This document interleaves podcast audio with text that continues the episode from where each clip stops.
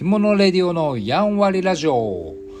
はいということで今日も、えー、お話ししてみたいと思っております。今日はですね、えー、普段着物着付け教室の、えー、バックヤードといいますかお授業終わった後にお茶飲みながらえー、いわゆる先生方ですね着付け講師の皆さんとあのやんわりお話をしたいなと、まあ、その様子をですね あの聞いていただくというちょっと親近感を湧いていただけたら嬉しいなという、えー、配信をしておりますが今日は私、えー、レディオ着物レディオ一人トークの独り言になっちゃいますね。独り言をちょっと配信したいなと思っておりますのでどうぞお付き合いください。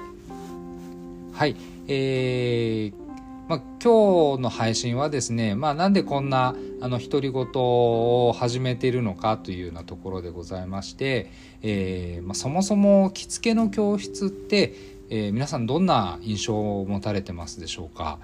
えー、男性の方は、まあ、私もそうでしたけど私今ここで勤め始めて12年ぐらい経つんですが正直なこと言うともう無縁。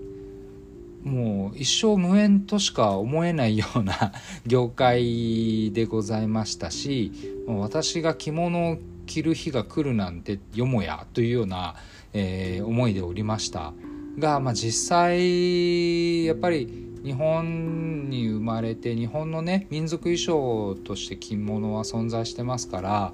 あやっぱりこういう文化っていいもんだなというのを改めて思うことができて、えー、あれよあれよと、まあ、10年以上経ってしまったというような具合なんですけどもどうでしょうね。女性にとっては成人式ですとか、まあ、あとは七五三とかねあの節目節目で着物を着る機会が終わりかと思うので、まあ、そういう点ではあの一度はね袖を通したいというような方いらっしゃるんじゃないかなとは思います。男性で着物着たいんだよね俺っていうような あのしょっちゅう着てるんだよねっていうような方はあまり聞かないですよね、まあ、まあ私の周りにはね やっぱり職業柄いらっしゃいますけども、まあ、プライベートの友人関係ではまあ皆無と言ってもいいのかなという気はします、えーまあ、その一つにねやっぱりこう着物ってどうやって着るのでどういうシチュエーションで着るのどう着たらいいのとかですねそのノウハウというか、まあ、何でしょ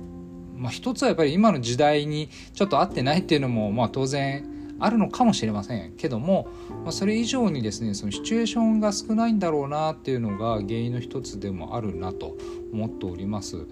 ですので、まあ、ただ着物をねあの今後存続という言い方をよく我々の業界するんですけど、まあ、なんかなくなっちゃうのは寂しい限りですのでねなくなることはないとは思うんですけどね。あのー、やっぱり式典とか、えー、なんでしょう節目節目だけで着るにはもったいないですし、まあ、普段でも楽しんでいただけたらなというので、えー、まあ、こういう着付け教室という業態が成り立ってるんだろうなという思いでまあ、おります。なので我々がやんなければいけないな努めなければいけないなというのはもうちょっと着物に対してのこう親近感といいますかね。あのを抱いていただけるような取り組みをしなきゃいけないんだなっていうのを まあ、改めて思いましたので、まあ、このような音声配信にはなってしまいますけどもあの着付け教室のやんわりとした部分を、えー、お伝えできたらなと思って、えー、録音をしております。まあ、今日独り言なので あの何でしょう散漫になってしまいがちであのお聞き苦しい点が多いかもしれませんがご了承くださいすいません。はいあとは着付け教室ってえっと実際ですねちょっとこうなんでしょうね販売というのがセットでついてくるというような側面を持っておりましてまああのよくインターネットの中でもこうなんでしょうね着付け教室に行くと着物を買わされるとかですね、えー、まあ、それって呉服屋さんに行ってもそうだしデパートに行ってもそうなんですけど あの私は着物を着たいだけなのに着物を買わされに来たんじゃない。とかですね、まあ、そういう書き込みというのが結構見受けられるんですよね。あのー、難しい部分だなと思いますというのもやっぱり何でしょうね渋谷の109にお買い物に行けば「いらっしゃいませ」という形で あの今日は何を探してますかというような接客があるじゃないですか。まあ、あれと同じような類はやっぱり、えー、ジャパニーズアパレルなんですか？着物は。ちょっと違う気がしますけど。すいません。表現間違ってる気がしますけど。まあまあ着るものですのでね。やっぱりそういうおすすめをするという側面はどうしてもあるんですよね。でただやっぱりあの気に入らないものは気に入らないですし、えっと、ゴリゴリね押してくるあの店員さんとか「今日のお召し物にぴったりですよ」っていうような、まあ、そんな営業してる、あの気付き教室はないと思うんですけど、あのそういう側面はやっぱありますよねと。ゴリゴリに来られるとちょっと嫌だけど、えー、ねあの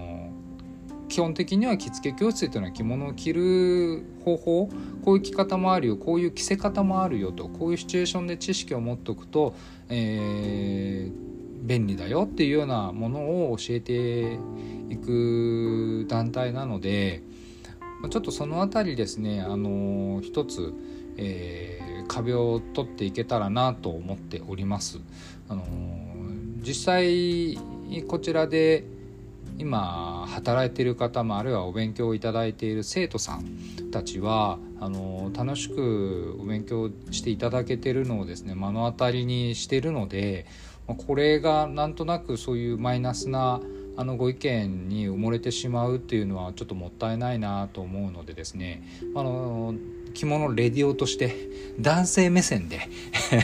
ちょっとあのなんでしょうね。親近感を覚えていただける配信を今後志していけたらなと思っておりますので、まあ、ぜひ、えー、引き続きですね、あのお耳に、